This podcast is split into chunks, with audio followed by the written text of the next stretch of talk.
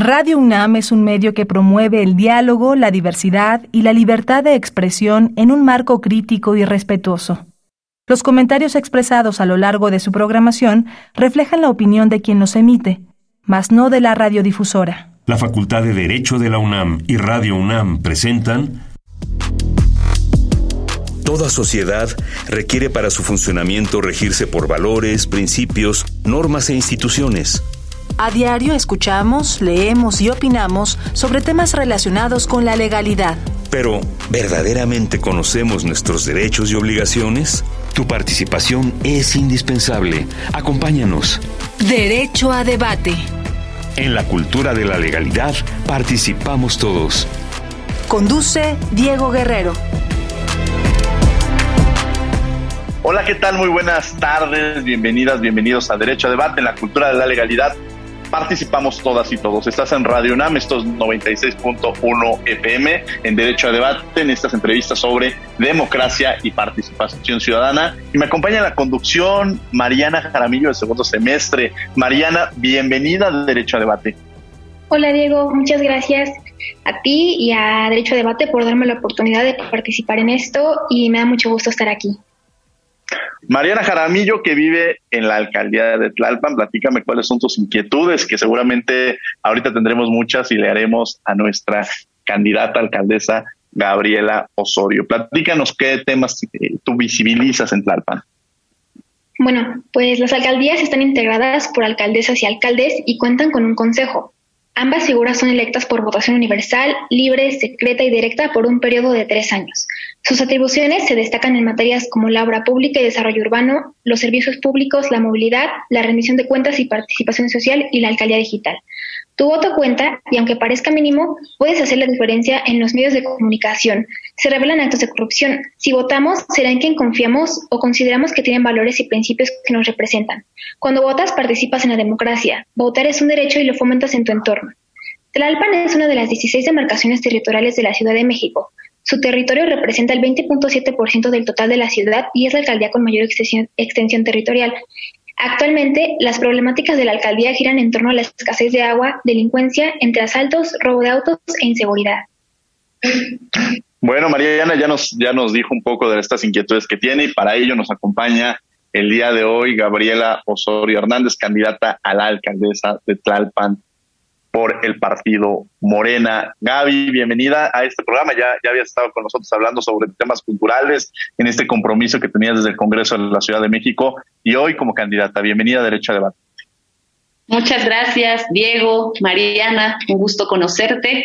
Gracias por la invitación a Derecho a Debate y me da mucho gusto de nuevo estar por acá, Diego, que como bien dices, pues estuvimos ya hace un par de meses para hablar sobre el tema cultural y hoy estamos aquí para hablar sobre la candidatura a la alcaldía de Tlalpan. Platícame, Gaby, cuáles son las principales inquietudes que tú escuchas en la ciudadanía que se acerca contigo, sus preocupaciones, cuáles son los temas más trascendentales, sobre todo una alcaldía como ya se menciona, tan, tan diversa y tan amplia, ¿no? Porque la verdad es que creo que es una de las alcaldías que muestra estas colonias, pero también estos pueblos y, complejo también yo creo que hacer campaña en esta, en esta alcaldía. Adelante, Gabriel, Gabriel Osorio, ¿cuáles son estos principales problemas que has escuchado de la ciudadanía?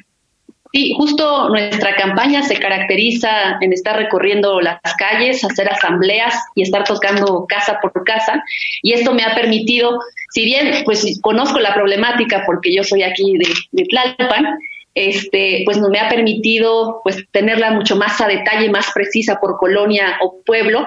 Como bien dices, Diego, es una alcaldía, pues sí, la más grande de la ciudad y en los últimos datos, la alcaldía con mayor desigualdad de la Ciudad de México, porque tenemos estos contrastes de pueblos originarios, asentamientos, pero también colonias como Jardines de la Montaña, Fuentes de Pedregal. Entonces es una eh, es muy diversa nuestra alcaldía y las reclamos eh, más comunes, demandas son seguridad. Esto es a donde vaya, ¿eh? voy a Jardines de la Montaña o voy a Parres, seguridad, agua, eh, servicios urbanos, y la reactivación económica. Son sobre todo estas cuatro que son muy comunes eh, en la alcaldía de Tlalpan. Seguridad, entremos con el tema de seguridad. ¿Qué propuestas tenemos en seguridad de Gabriela Osorio? Sí, como bien eh, Mariana comentaba, sobre todo el marco que nos rige, pues sabemos que la seguridad no recae directamente en las alcaldías, se tiene que hacer un trabajo de coordinación con gobierno de la ciudad. Lo que sí tenemos en las alcaldías pues es el tema de la prevención. Entonces nuestros compromisos, que decimos que no son propuestas porque los compromisos se cumplen, eh, va en dos áreas, que es prevención y coordinación. En el caso de la coordinación, va con el tema de, pues todos los días, ¿no? como también se hace a nivel federal, eh, pues en mi caso sentarme con Guardia Nacional que está presente en la alcaldía, eh, Secretaría de Seguridad Ciudadana y Policía Auxiliar de la alcaldía para hacer el seguimiento puntual de cada una de las colonias y pueblos. En este sentido, identificar los puntos rojos, en estos puntos rojos donde hay narcomenudeo o donde el índice delictivo es mayor, eh, pues meterle al tema de los servicios urbanos, e implementar lo de los senderos seguros, porque también somos de las alcaldías con eh, mayor violencia hacia las mujeres y es un tema de seguridad también. Entonces es implementación de iluminación, eh, mejoramiento urbano, poda de árboles, ampliación de las cámaras de vigilancia, este, también desahogar los puntos de caos vial por ese lado. Pero en el tema de la coordinación, ¿para qué nos va a servir? Sobre todo debe haber, eh, a ver, ahí, este, pues sobre todo por la alcaldía, mucho seguimiento en el sentido de que ya hay policías, ya están las patrullas, hace falta incrementarlos, lo estaríamos haciendo por parte de la alcaldía. Sin embargo, lo que yo les digo a los vecinos es empezar por lo primero, que, que los policías que ya están, que las patrullas que ya están cumplan con su trabajo. Y si no lo están haciendo, removerlos, porque si hay que decirlo, hay corrupción dentro de la Secretaría de Seguridad. Tema, Mariana Jaramillo, que me acompaña el día de hoy aquí en la conducción. Adelante, Mariana. Ah, bueno, a mí me gustaría preguntar ¿Por qué considera que las consultas y el diálogo son importantes para los nuevos proyectos políticos? Porque el gobierno y la política significa corresponsabilidad. considero ya no es eh, nada más el gobierno quien tiene la última respuesta y además eh, para atender los problemas de las colonias, quiénes son los expertos de las colonias, los propios vecinos y vecinas. Y lo que yo les digo es, nosotras como servidoras públicas vamos de paso. Al final quienes se quedan en las colonias y en las comunidades es la gente. Y lo que nosotras queremos llegando al gobierno es hacer este empoderamiento ciudadano, donde tengan información, estén organizados y sepan cómo exigir sus derechos y cómo exigir a la alcaldía eh, los distintos servicios. Por eso considero que este trabajo de gobierno se tiene que hacer de forma corresponsable, ciudadanía y gobierno, autoridades, y también aplicar pues el término de gobernanza, donde también la iniciativa privada, la sociedad civil, esté presente en la solución de los distintos problemas. Una pregunta obligada para Gabriel Osorio, ha trabajado mucho en temas culturales. Eh, ¿Cuál es el plan que tiene programado para Tlalpan eh, con todo lo que representa la cultura y cómo la visualiza siendo ella elegida alcaldesa en Tlalpan?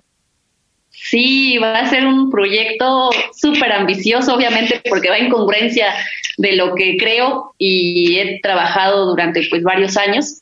Eh, y en ese sentido tenemos, son siete ejes de nuestro proyecto de gobierno. Uno justamente se llama Más Cultura, Alcaldía Segura.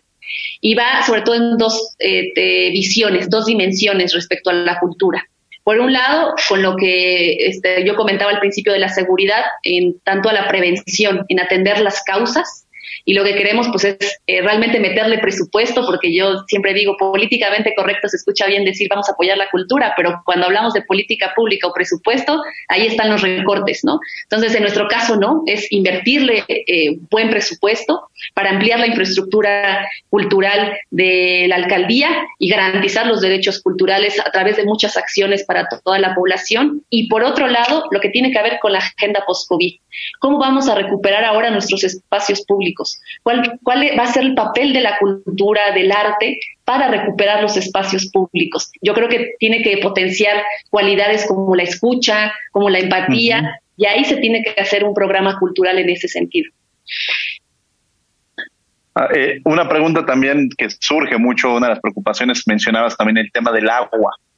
Este, el tema del agua, cómo logramos, si bien yo entiendo estas corresponsabilidades que existen, la responsabilidad del gobierno de la Ciudad de México, de, la jefa de gobierno, pero también una de las grandes problemáticas que se, se enfrentan en Tlalpan y que seguramente las has escuchado, ya lo mencionabas, cómo atender este tipo de asuntos a quienes nos escuchan y que además que confíen y tengan esta paciencia porque también es un tema que hay que cuidarlo, hay, una corresponsabilidad, como ya lo decía, este tema de gobernanza, que le corresponde a la, a la alcaldía, pero también a los ciudadanos este compromiso.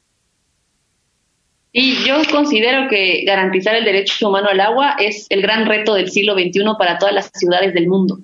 Eh, y obviamente la Ciudad de México y las alcaldías, pues eh, sabemos cuál es la gran problemática que se tiene respecto a eso y que como tú decías, pues hay también dos vertientes. Yo les digo el factor natural y el factor humano. En el factor natural, que como sabemos hay una sequía tremenda en todo el país y que en el caso de Tlalpan y la ciudad pues no es la excepción. Eh, y por otro lado, en el factor eh, humano, como un problema estructural, en el caso de las alcaldías, lo que queremos también es implementar pues las ecotecnologías, ¿no? Como a nivel Ciudad de México, eh, ampliar el programa de sistemas de captación de agua pluvial, sobre todo para también ahorrarnos una parte que mucho del presupuesto también se va en las pipas. Es el medio donde se distribuye el agua a muchos de los pueblos originarios y de las colonias de la Jusco Medio. Entonces, por un lado, es ampliar este sistema, por otro, ser mucho más eficiente la distribución del agua por medio de las pipas, incluso incorporar la tecnología en este sentido para mejorar esa distribución. Y por otro lado, la reparación de fugas. Esto es importantísimo porque gran parte del agua se desperdicia en las fugas.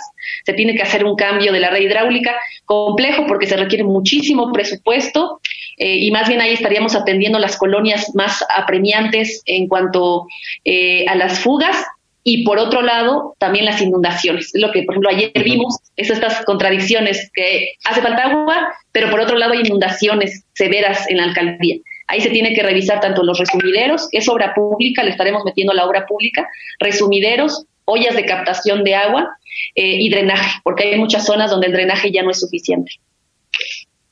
Mariana Jaramillo. Eh, yo había visto el tema de la austeridad y me gustaría preguntar de qué manera se le daría certeza a los ciudadanos de esta austeridad.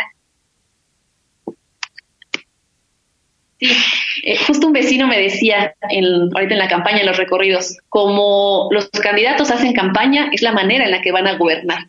Me gustó mucho, ¿no? Porque sí, la verdad, nuestra forma de hacer campaña es austera, eh, creativa, eh, y sobre todo pues muy cercana a la gente. Y en el caso de la austeridad es algo que vamos a implementar porque es una política de la 4T eh, llegando al gobierno, pero una austeridad que no represente eh, disminuir facultades o disminuir acciones de las distintas áreas del gobierno. La austeridad me parece quitar o eliminar gastos superfluos, eso es importantísimo, y la otra parte, destinar el presupuesto de forma inteligente, a donde realmente se necesite, hacer una planeación estratégica para inyectar el presupuesto, porque como lo hemos comentado, es poco el presupuesto y luego se va en gastos innecesarios, luego hay fugas, pequeñas fugas, porque hay corrupción también. Entonces, en la medida de lo posible, lo que estaremos haciendo es generando mecanismos para que este presupuesto, de forma austera, llegue a las necesidades más apremiantes de la, de la alcaldía.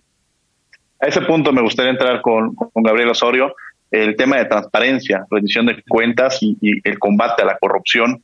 Me parece que eso es uno de los grandes retos cuando uno llega a una oficina y de pronto todo lo que se va enfrentando, lo que le van contando, van a ser historias, yo creo para un libro, lo que seguramente eh, Gabriel Osorio escuchará cuando llegue a la alcaldía, si así la ciudadanía lo, decide.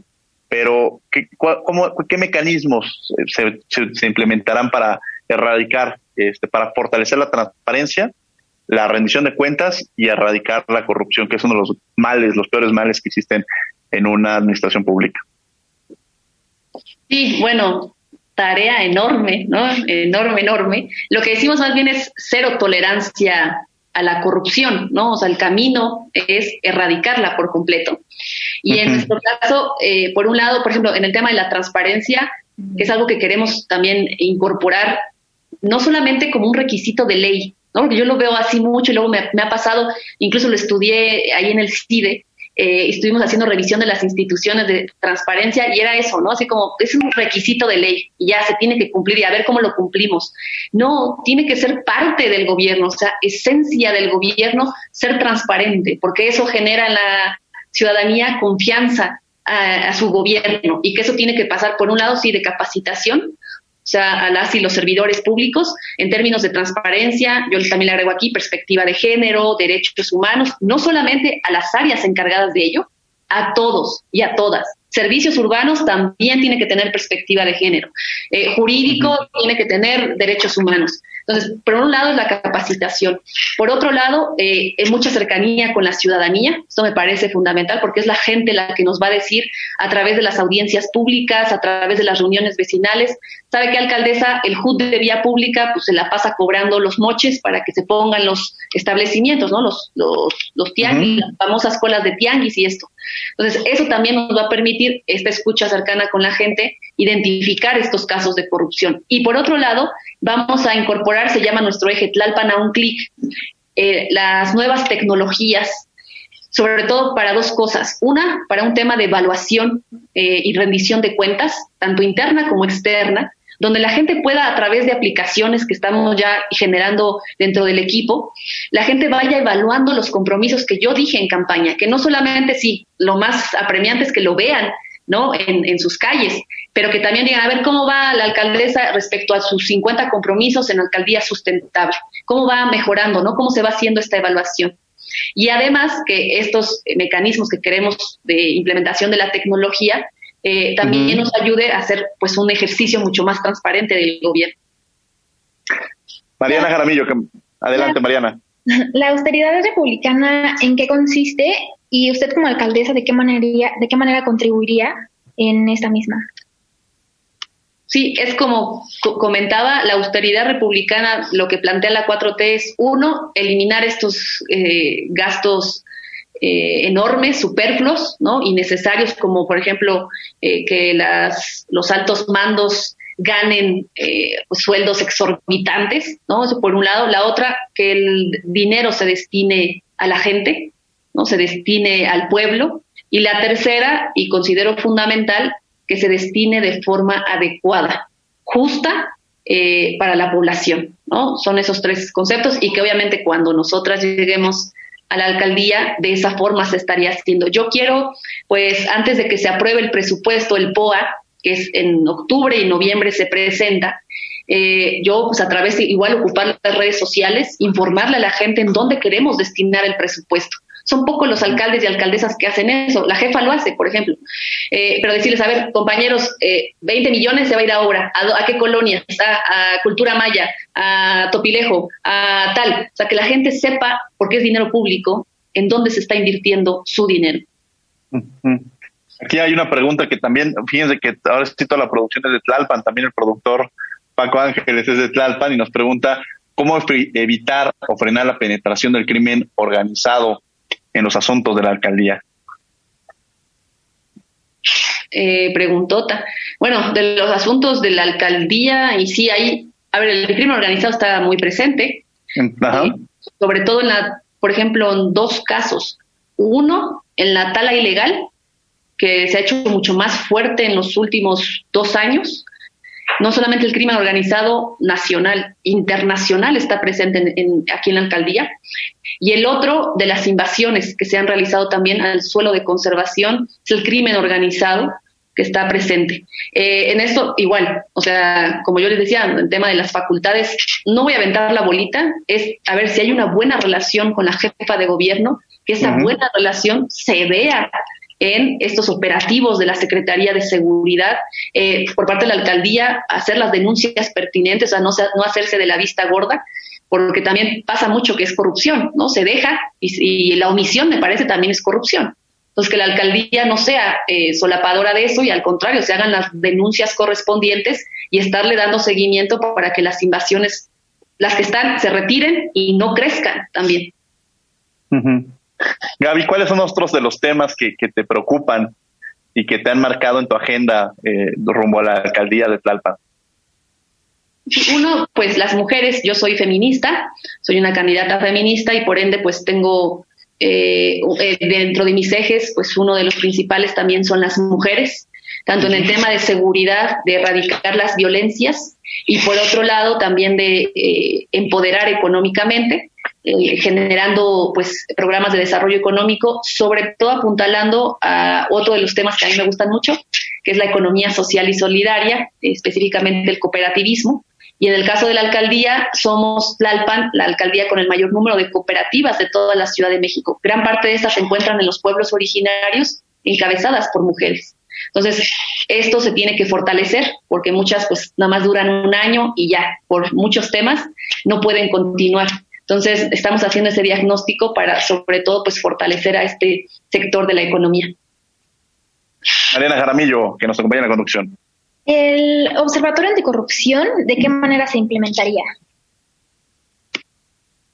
Qué bueno que me lo preguntas, porque justo eso también es una de nuestras eh, de nuestros compromisos respecto al combate a la corrupción, el generar este observatorio que no esté conformado, o más bien que esté conformado por eh, sociedad civil, por ciudadanas y ciudadanos, eh, y que pues estaremos haciendo la convocatoria de vida llegando el primero de septiembre al gobierno. Queremos que pues este observatorio se instale a más tardar en el primer mes de septiembre eh, llegando al gobierno y que sea una convocatoria abierta donde sobre todo la sociedad civil y gente especialista en el tema y además ciudadanas y ciudadanos pues nos estén eh, eh, acompañando en este observatorio donde pues ya estaremos ahí junto con las personas definiendo cómo va a ser tanto las dinámicas y los tiempos del que nos estemos reuniendo. Pero es esto, ¿no? O sea, que sean personas externas a la alcaldía que estén haciendo la revisión, la supervisión y la vigilancia del actuar del gobierno. Y Gaby, como tú lo decías, habla mucho de la, persona, lo que se hizo anteriormente, ¿no? Y, precisamente muchas de las iniciativas que tú presentaste como diputada este acercamiento con los diversos sectores, escuchar todas las voces, eh, involucrarse. Entonces eso eso refiere mucho de lo de lo que y muchos jóvenes también participan contigo, ¿no?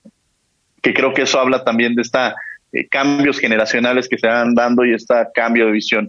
¿Cómo está integrado tu equipo? ¿Cómo lo has venido pensando? ¿Cómo lo, has venido trabajando? ¿Y cómo han venido caminando pues de la mano? Porque eso es algo que, que, ha venido, que hemos visualizado contigo, ¿no? Gente comprometida y, y gente que cree en el proyecto de Gabriel Osorio. Justo, pues, gran parte del equipo eh, que me ha venido acompañando, pues va a estar conmigo, ¿no? Sigue conmigo, ¿no? Desde, la Diputación y que como bien dices, pues ese ha sido nuestro sello de trabajo, ¿no? Mucho la, vinculación con la gente, diálogo, ¿no? digo, diálogo, diálogo, diálogo, que eso es eh, bien importante. A lo mejor los procesos son un poquito más tardados, pero yo considero que el resultado es mucho más sólido, más legítimo y la gente tiene conocimiento de ello, ¿no? Que es lo que creo que estamos buscando también cuando lleguemos al, bueno, no creo, es lo que vamos a buscar cuando lleguemos al, al gobierno. Y pues en el caso de mi equipo, pues está conformado hasta ahorita, todavía pues estamos haciendo la revisión de, perfiles, más bien ahorita pues estamos enfocados en la, en la campaña, pero vamos a tener también muy poco tiempo para buscar pues la medida de lo posible los mejores perfiles en todos los cargos, porque son alrededor de 300 cargos de estructura, son bastantes. Eh, pero pues somos un equipo, le decimos pues tanto hay jóvenes, en su mayoría son más jóvenes, pero también gente eh, con mayor experiencia, ¿no? Decimos adulta, adulta, este, eh, que tiene pues también mucha experiencia y nos ha venido acompañando y como bien dices, Diego, pues tienen convicción, que eso también es muy importante. Sí, eso, eso yo lo quería recalcar porque ahí sí soy testigo y en los medios de comunicación eh, en esta pluralidad, pero también reconocer los trabajos que se han hecho. Gabriel Osorio, a mí me, me, consta que tuvimos en alguna ocasión incluso una reunión en la Casa Club del Académico, este, fue a la oficina de su servidora, a Ciudad Universitaria en alguna ocasión a platicar sobre temas culturales. Ella tocó las puertas, se acercaba, buscaba, y este dinamismo pocas veces se ve en una, en, en una persona que se encuentra comprometida con las causas sociales y, y, efectivamente esta ley logró transitar o todo este trabajo que realizaste desde la Comisión de Cultura logró transitar por las voces que se escucharon y porque al final, eh, como lo dices, fue, fue un proceso, quizá no hubiera podido ser más rápido, pero no tan fortalecido y tan conciso como lo que se tiene ahorita en la Ciudad de México y que creo que eso habla a los funcionarios lo que están dejando. Estamos ya prácticamente en la última y nos vamos eh, con, con Gabriela Osorio para que con algo en lo que quieras cerrar, Gaby, con algo que le quieras mandar a los ciudadanos y a las ciudadanas que nos están escuchando el día de hoy. Y bueno, que como también decía Mariana, que es muy importante como ciudadanos, ciudadanas, pues ejercer nuestro derecho al voto, que sea un voto informado, consciente, que también es su responsabilidad buscar la trayectoria de cada candidato y candidata, que sí realmente revisen las propuestas, los compromisos. En mi caso, pues que igual nos puedan seguir a través de las redes sociales. Estoy como Gaby Osorio o nuestra página de internet que es www.gabiosoriotlalpan.com. Ahí viene todo nuestro proyecto de gobierno, que como hemos dicho es perfectible, porque queremos que ustedes lo lean, nos digan por aquí, podemos reforzar, tenemos propuestas, también nos las pueden dejar en esta página e invitarlos a votar el 6 de junio, si ustedes lo consideran, por su servidora Gaby Osorio, por el partido de Morena. Gracias, Gabriela Osorio. Mariana Jaramillo, con, con lo que quiero cerrar. Bueno, ya para concluir, Considero que es importante conocer la problemática de las alcaldías para que verdaderamente se pueda generar un cambio de acuerdo a las necesidades de los ciudadanos. Deben cumplirse las propuestas y valores que se le ofrecen a las personas. Y nosotros como ciudadanos y ciudadanas nos corresponde informarnos sobre las propuestas y ser críticos respecto a estas mismas, porque el cambio está en cada uno de nosotros, así como ciudadanos y alcaldes y alcaldesas. Pues muchas gracias, eh, Mariana Jaramillo, por haber estado con nosotros. Gracias, Gabriel Osorio, por haber estado con nosotros. Te deseamos mucho éxito. Bueno, vamos a, un corte y regresamos. Estás en Derecho a Debate. Esto es Radio UNAM 96.1 FM.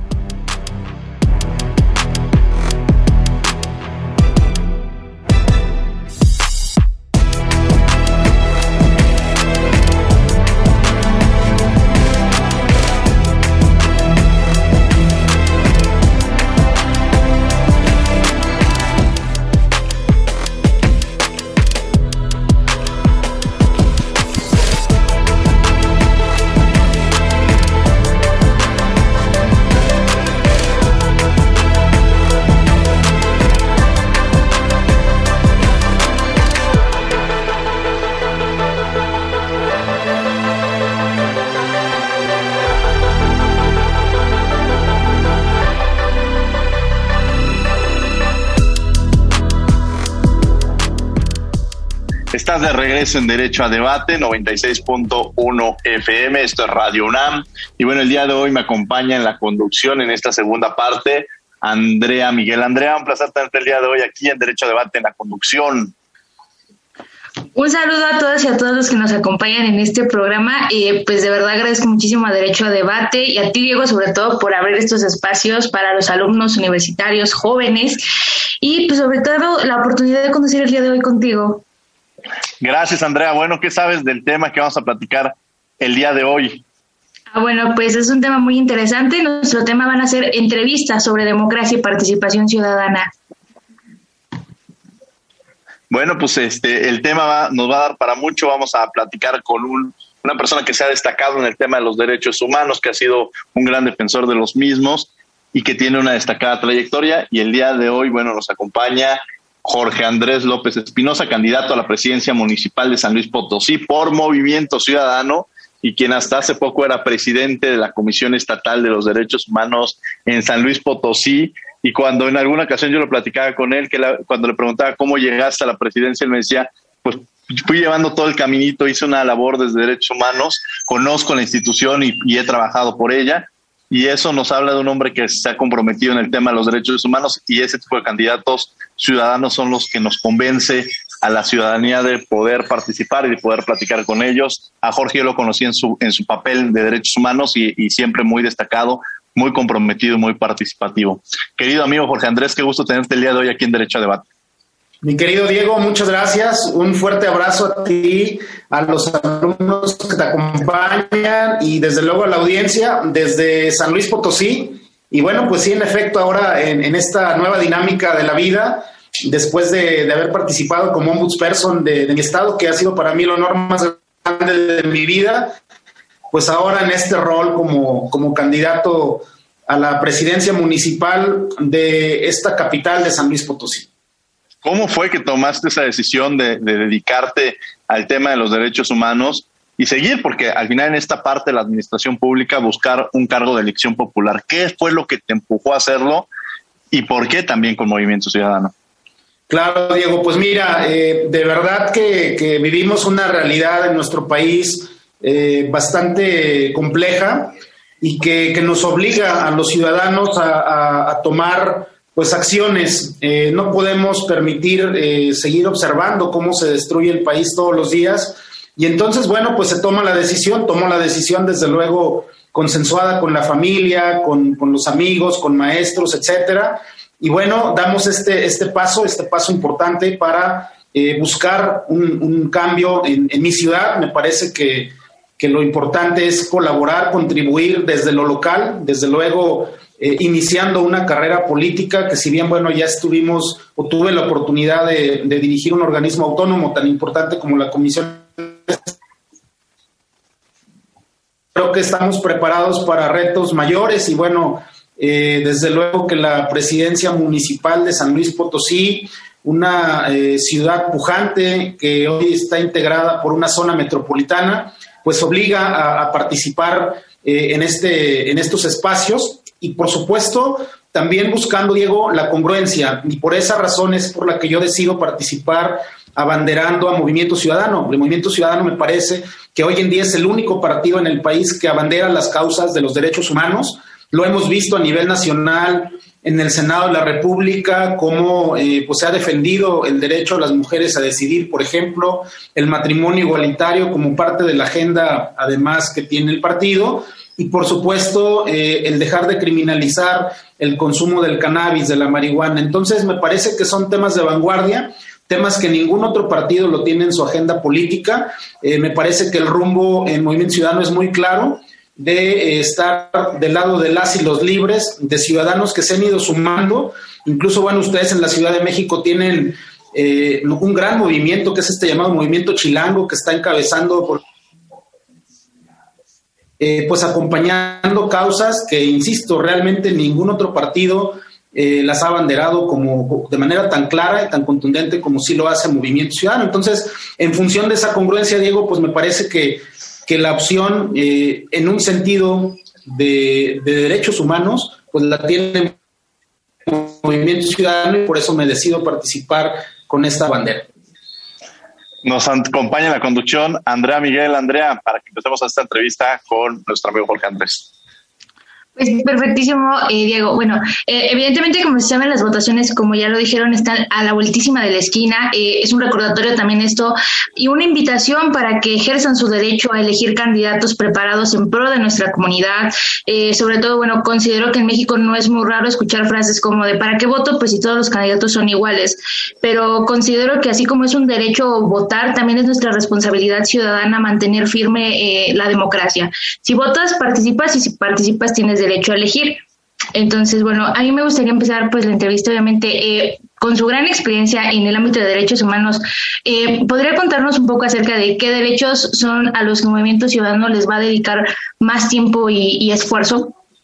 Claro, el Movimiento Ciudadano está encabezando una agenda de derechos humanos, está colocando en el centro de las políticas públicas al ser humano, a las personas, acá en San Luis Potosí a los habitantes de las ciudades, el derecho a la ciudad, que me parece que es recuperar precisamente el sentido social verdaderamente de que eh, la administración pública tenga un destino de servicio a la comunidad y del mejoramiento de la vida eh, en las ciudades. Yo decía hace un momento que Movimiento Ciudadano está encabezando causas, es un partido de causas, un partido que está planteando una evolución mexicana. Me parece que, en ese sentido hay, un, hay una gran congruencia entre lo que habíamos venido desempeñándonos acá en San Luis Potosí, que es la defensa de los derechos humanos.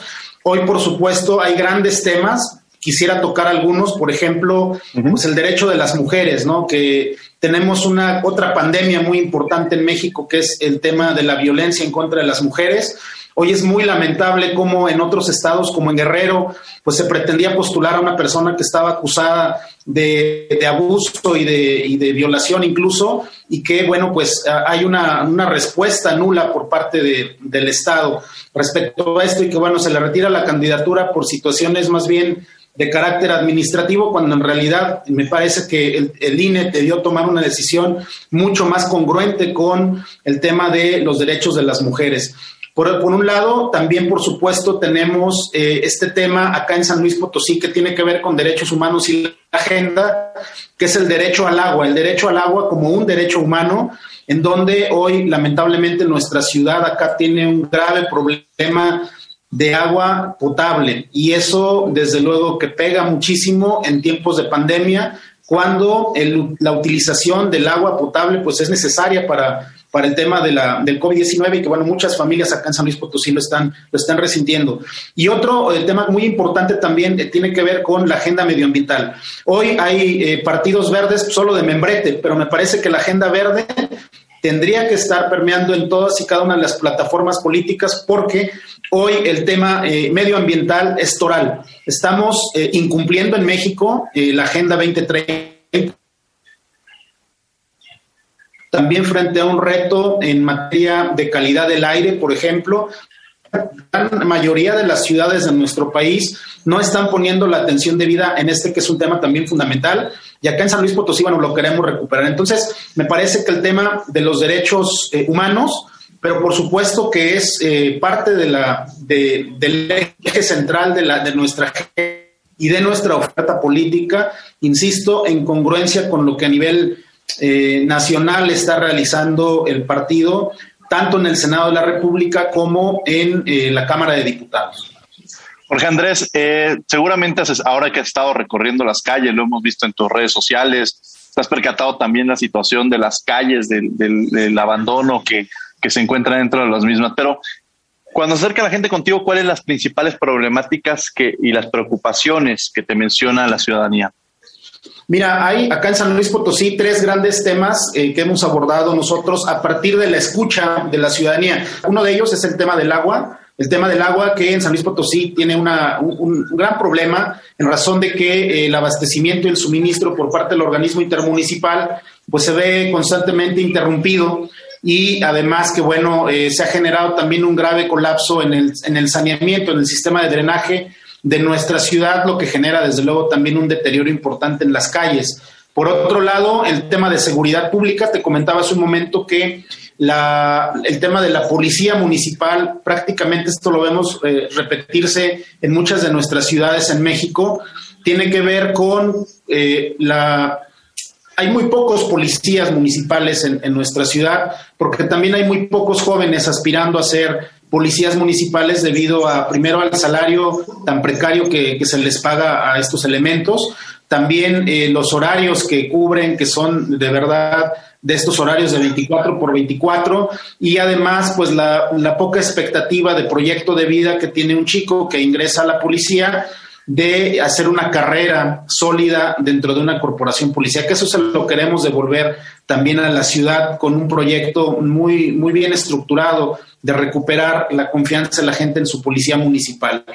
Y otro de los grandes temas, Diego, es la, eh, la movilidad que tiene que ver también con parte de la infraestructura urbana. Hoy San Luis Potosí tiene una zona industrial pujante, una zona industrial que ha crecido exponencialmente en los dos últimos sexenios. Lamentablemente la conectividad entre la zona industrial y la zona conurbada de la ciudad pues se ve colapsada todos los días por las mañanas cuando miles de trabajadores van hacia esa zona y de regreso por las tardes. Entonces estamos proponiendo también un gran esquema de movilidad eh, tomando en cuenta pues algunas acciones que se han realizado de modo exitoso en ciudades como Guadalajara, por ejemplo, o la Ciudad de México, donde eh, los pares viales pues, pueden ser una alternativa hasta en tanto se construyen a nivel gobierno los, eh, las vías alternas a la, zona industrial, que te insisto, es una zona industrial ya muy pujante, muy grande, que, ha realizado, bueno, pues que ha venido a crecer, mejor dicho, la, economía de, de, nuestra ciudad.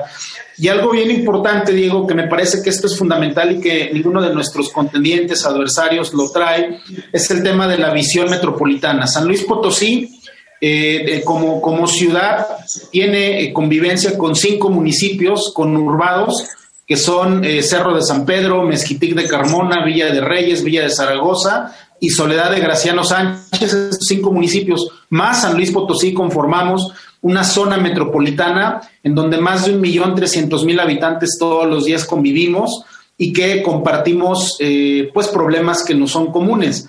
Por eso, Movimiento Ciudadano y bueno, la, candidatura a la presidencia municipal de la capital, hemos eh, realizado un proyecto con esta visión metropolitana para atender y entender la problemática a través de eh, pues esta visión muy novedosa para, para San Luis Potosí. Andrea Miguel, que me acompaña el día de hoy aquí en la conducción. Adelante, Andrea. Sí, perfecto. Bueno, usted nos menciona evidentemente que hay muchos rubros que cubrir, que, que hay este, demasiado que atender en cuanto a proyectos metropolitanos. Eh, a mí me gustaría saber eh, cuál, cree, cuál eje cree que es más importante respecto a los proyectos metropolitanos de la comunidad potosina. Eh, me refiero un poquito más al ámbito que es más urgente atender, el ámbito de la salud pública, el ámbito del deporte, la cultura, el ambiente, etcétera.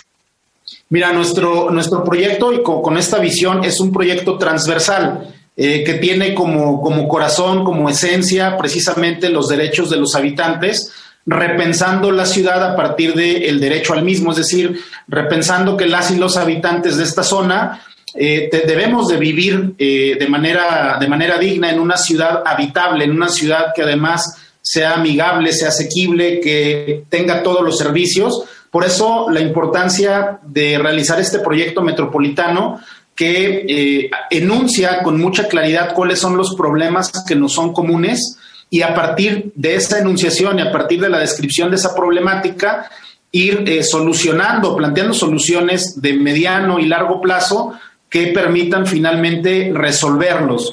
Eh, también somos muy, muy conscientes que en tres años que dura una administración municipal es muy complicado revertir problemáticas que se vienen arrastrando de décadas. Sin embargo, también creemos que es muy importante sentar las bases precisamente para ir atendiendo estas soluciones.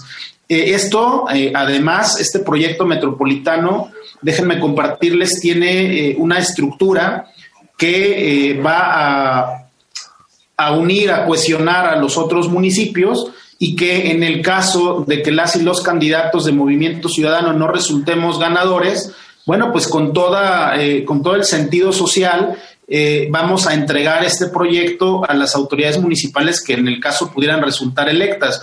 Es decir, nosotros estamos pensando en que podemos contribuir desde cualquier ámbito, desde cualquier espacio. Eh, y tampoco sin filias ni fobias, eh, si nosotros, insisto, no resultáramos ganadores, pondremos a consideración de quien eh, lo haga este proyecto metropolitano, porque en realidad lo que queremos es eh, darle un nuevo rostro a San Luis Potosí, a su zona metropolitana, y atender estos problemas de agua, de seguridad, de movilidad, de medio ambiente, y con un proyecto que al estar ya realizado, bueno, lo vamos a poner a disposición en el caso de que nosotros no resultemos eh, ganadores. ¿Cómo ha sentido el ambiente político, Jorge, en, San Luis Potosí? ¿Cómo se vive el, proceso de las campañas? ¿Cómo ha sentido también a tus demás adversarios de los diversos partidos políticos? Pues mira, hay que reconocer también, eh, primero, que es la elección más grande de la historia, eh, esta del 2021, pero también debo decir, Diego, que hay una, eh, esto me parece que es una constante en todo el país, hay una sensación de la gente de incredulidad. Hay gente que está enojada, personas que están enojadas con la clase política, personas que, ya no creen en, lo que eh, pues, se ha prometido por mucho por cada trienio, cada sexenio y ver que las cosas en lugar de mejorar empeoran. Entonces hay una, eh, pues un gran descontento, eso es lo que puedo advertir eh, al caminar por las calles, pero por otro lado también la oferta política de Movimiento Ciudadano, que es una oferta política distinta, porque a diferencia de nuestros adversarios, lo que venimos haciendo nosotros son recorridos a pie. Eh, les, les, comparto un poco, Diego, nosotros no estamos apostándole ni a los espectaculares, ni a la pinta de bardas, que además son cuestiones de carácter de contaminación visual. Nosotros más bien estamos apostando al trabajo a pie tierra, de dialogar con las y los ciudadanos todos los días, eh, desde la mañana hasta en la noche, tocando puertas, con, reuniéndonos con vecinos, con grupos sociales. Y es ahí en donde nosotros hemos construido esta agenda de problemáticas y también de soluciones. Pero esto me parece que es la, la, manera de volver a recuperar la confianza de la ciudadanía. Nosotros no traemos brigadistas, no traemos eh, las grandes cantidades de dinero que traen otros partidos, ni tarjetas de estas que andan luego ahí regalando con dinero. Nosotros estamos haciendo la política de cara a cara, de cara con la gente, platicando, poniéndonos a la orden, a disposición y por supuesto escuchándolos, que es lo más importante. Y eh, bueno, pues con, con la esperanza de que el 6 de junio la gente salga a votar, a ejercer este derecho humano que es el derecho a votar y a ser votados, por supuesto, y recordarle que los derechos políticos también son, también son derechos humanos y que en función de ello es una gran oportunidad para, para poder cambiar lo que no está bien en nuestro país. Me acompaña en la conducción Andrea Miguel. Adelante, Andrea. Eh, perfectamente. A mí me encantaría mucho saber, este, Bueno, constantemente escuchamos a muchas personas referirse a sus gobiernos como antiguos o que son están aferrados al pasado. Mi pregunta va dirigida a que cuáles son las nuevas perspectivas modernas que brinda Movimiento Ciudadano a la política mexicana. Claro, mira, a, nosotros nos parece y lo tenemos muy claro que eh, debemos caminar hacia una evolución mexicana. Eh, hoy Movimiento Ciudadano se presenta como la tercera vía en donde México eh, y por supuesto San Luis Potosí no puede estar condenado al pasado ni a la prehistoria, al pasado que representan esta alianza perversa y además antinatura que prácticamente se dio en todo el país entre eh, el Revolucionario Institucional y Acción Nacional, más el PRD y algunos partidos locales, como en San Luis Potosí ocurre, una alianza antinatura que representa el pasado. Ellos ya gobernaron y no lo hicieron bien.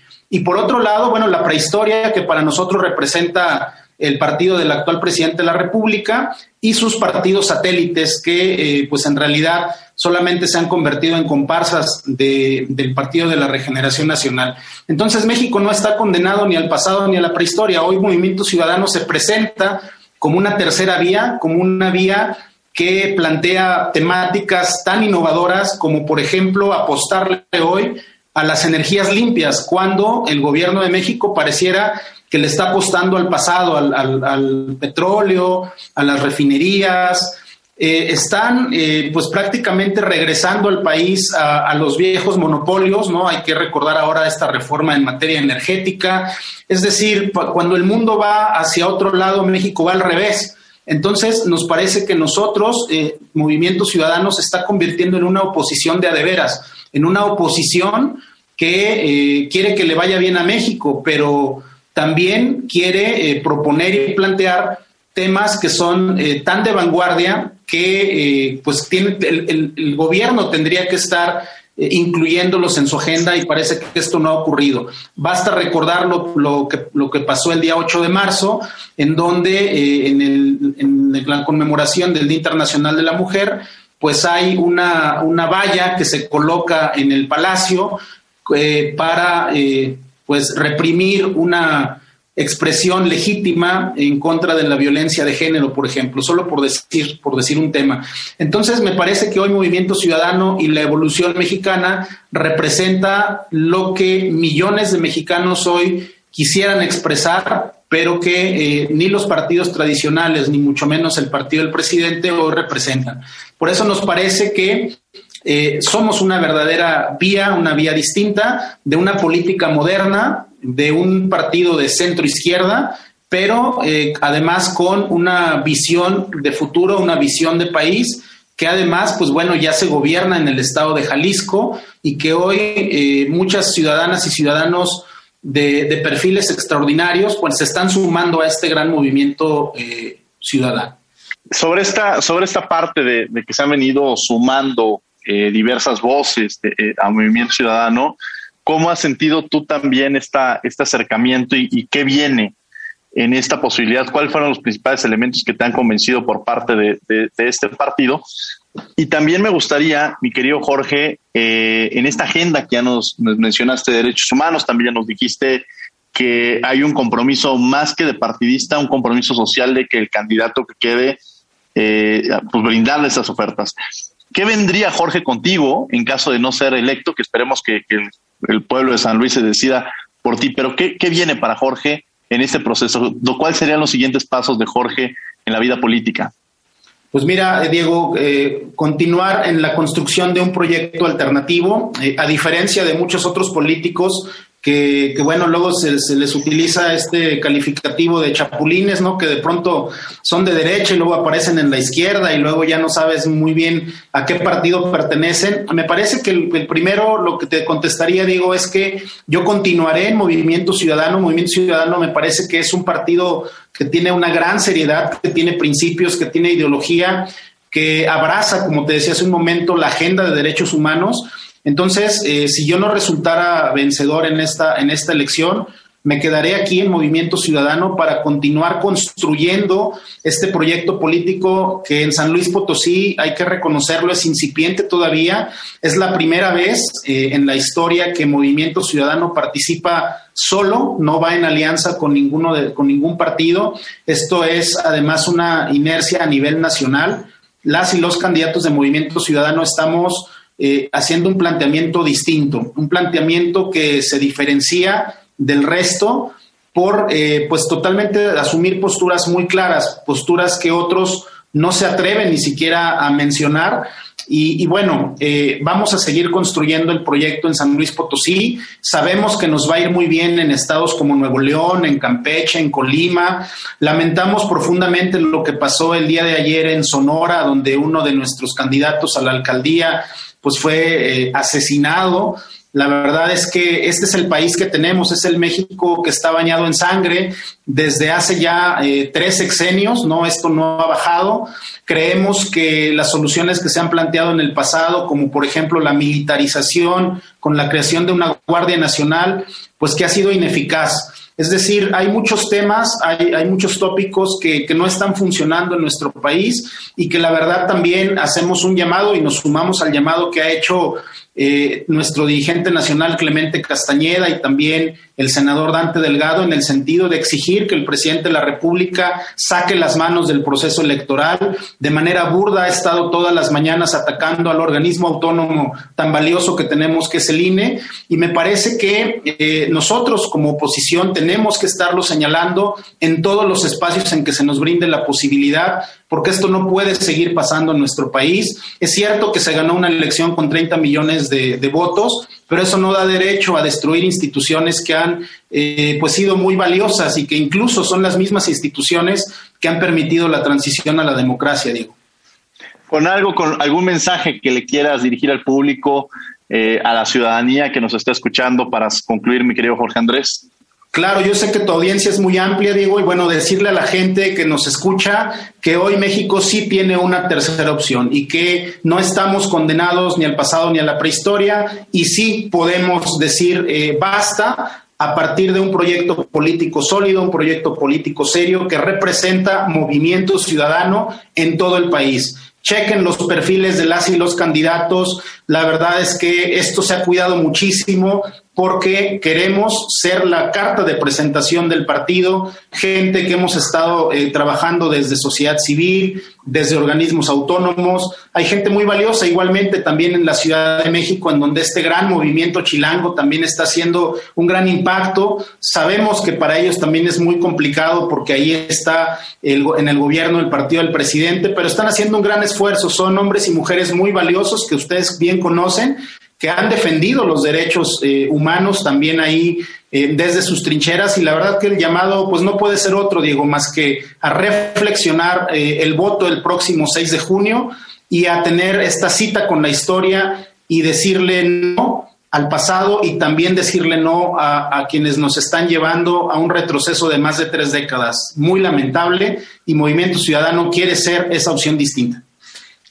Muchas gracias, eh, Jorge Andrés, por haber estado eh, con nosotros, con Jorge Andrés López Espinosa, quien es eh, candidato a la presidencia municipal de San Luis Potosí por Movimiento Ciudadano y que, como ya lo habíamos mencionado, ex ombudsman de la Comisión Estatal de los Derechos Humanos en San Luis Potosí.